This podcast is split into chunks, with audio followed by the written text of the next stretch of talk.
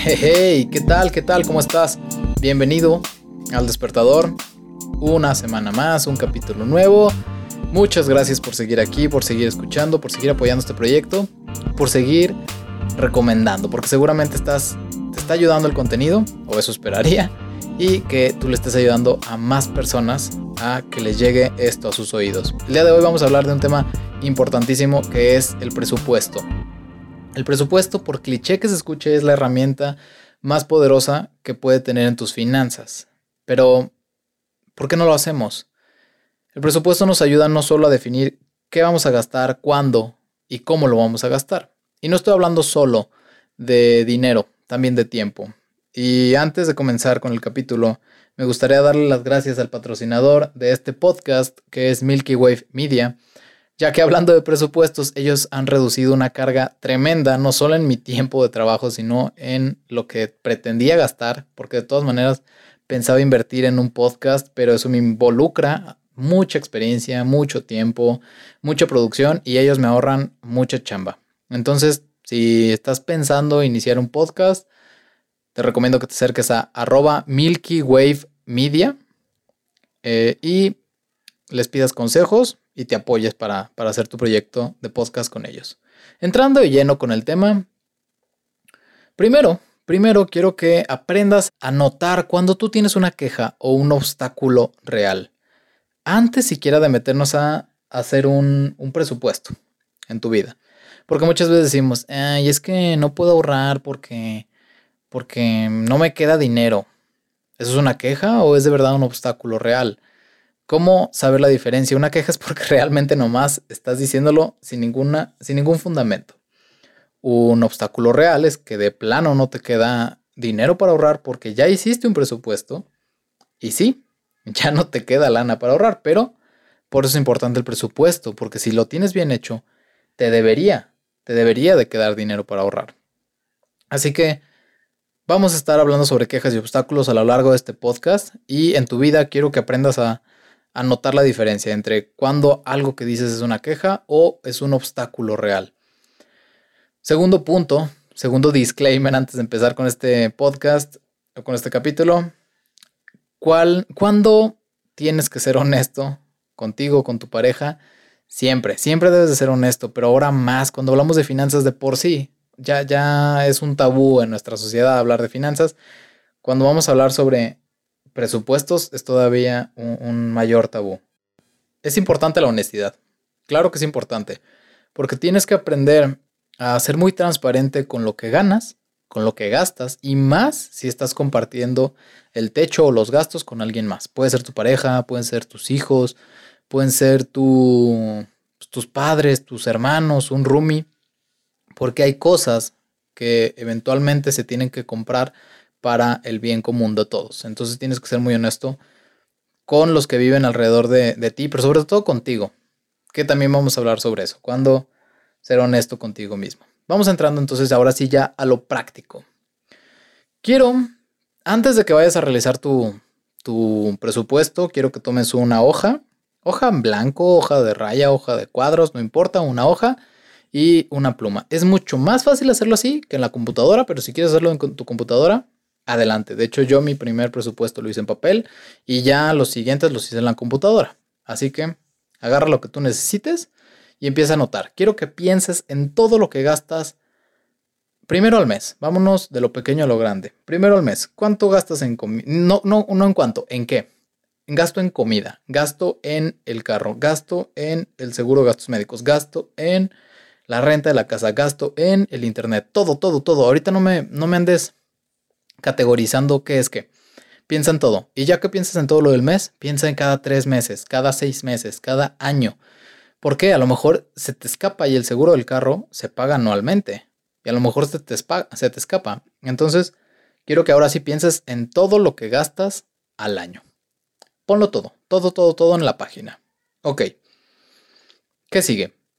Ahora sí vamos a pensar en cantidades lo más acercado que te puedas, cercano que se pueda, lo más real. Porque obviamente la luz, el agua son variables, así que lo más real, un promedio. Eh, si, te quieres un poquito más arriba, si te cobra 350 la luz quieres ponerle 400, fabuloso. porque esos, esos piquitos, esos sobrantes, les vamos a encontrar un uso. Quiero que pienses en todo y empieces a priorizar. ¿Ok? Quiero que pienses en el triángulo de necesidades de Maslow. Si no sabes de qué estoy hablando, busca Maslow, eh, pirámide, busca Maslow, pirámide y empieza a leer. ¿Qué es esto? Esto es, esto es lo que tú deberías de priorizar. De hecho, lo hacemos de forma inconsciente, pero lamentablemente muchas personas tienen su, su pirámide mal acomodada. Lo primero, la prioridad es cosas básicas para vivir. Comida, ah, comida, agua, salud. Luego nos vamos al tema de seguridad, una casa, afiliación, eh, el bien común. Y así nos vamos poco a poco hasta que lleguemos a lo que nos genera placer o la autorrealización. Entonces, quiero que empieces a priorizar qué, qué quieres para tu vida. ¿Quieres que todo sea enfocado a placer o quieres vivir bien? Una vez que empiezas a hacer este ejercicio mental y empiezas a hacer esta, este ejercicio de honestidad contigo para que empieces a adivinar qué es, qué es prioritario para ti, quiero que te fijes metas. Metas financieras. ¿Cuáles, Aurelio? ¿Cuáles, Barbón? Eh, metas de largo plazo primero. Estas que son mayores a 5 años a 10 años. Estas son las más importantes. ¿Por qué? Somos, son, son las que ignoramos. Y entre más pasa el tiempo, son las que menos hacemos. Entonces, primero vas a fijar las metas de largo plazo por eso.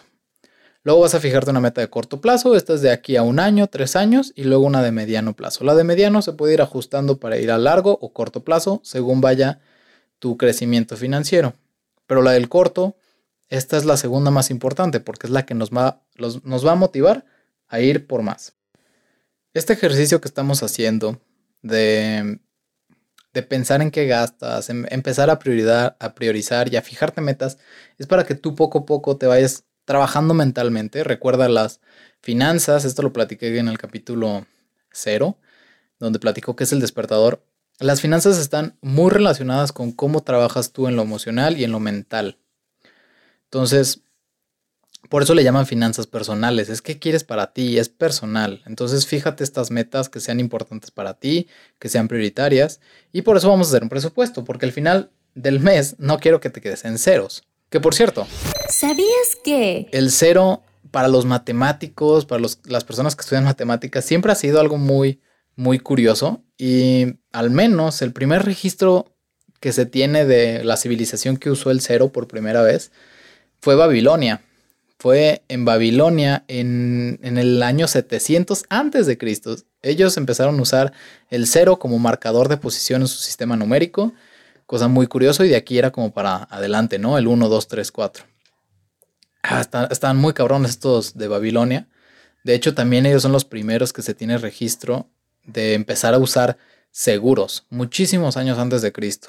Y no por nada el libro que siempre recomiendo, El hombre más rico de Babilonia. Pero en fin, regresando al, al presupuesto.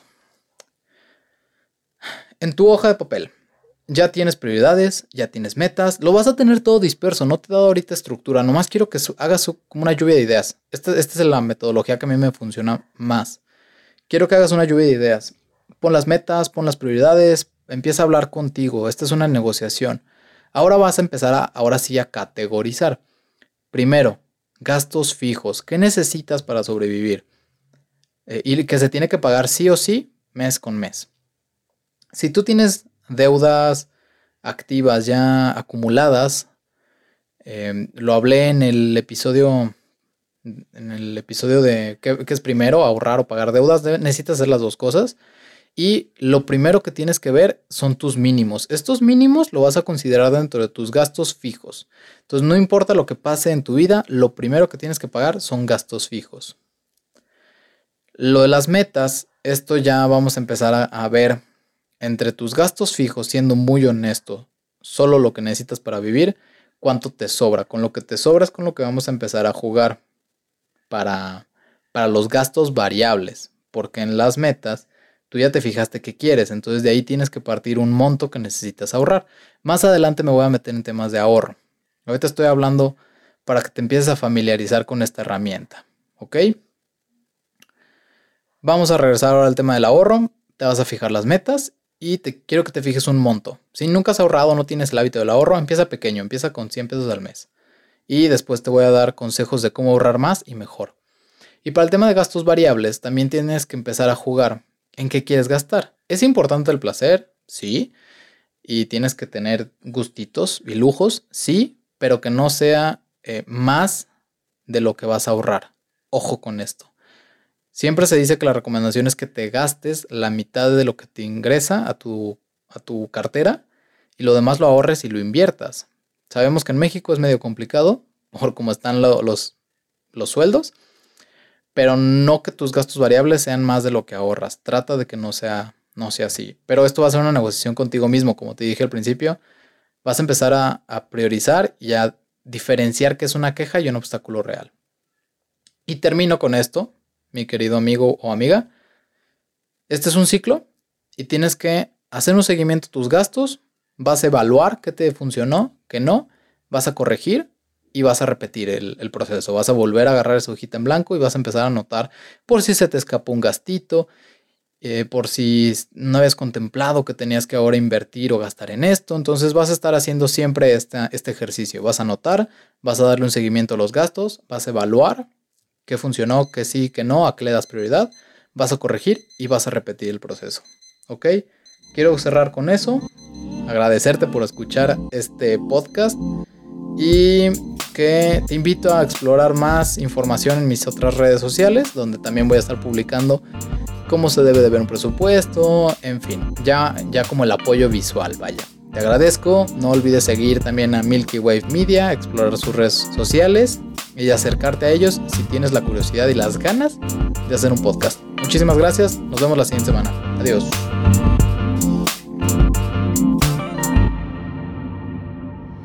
Milky Wave Media.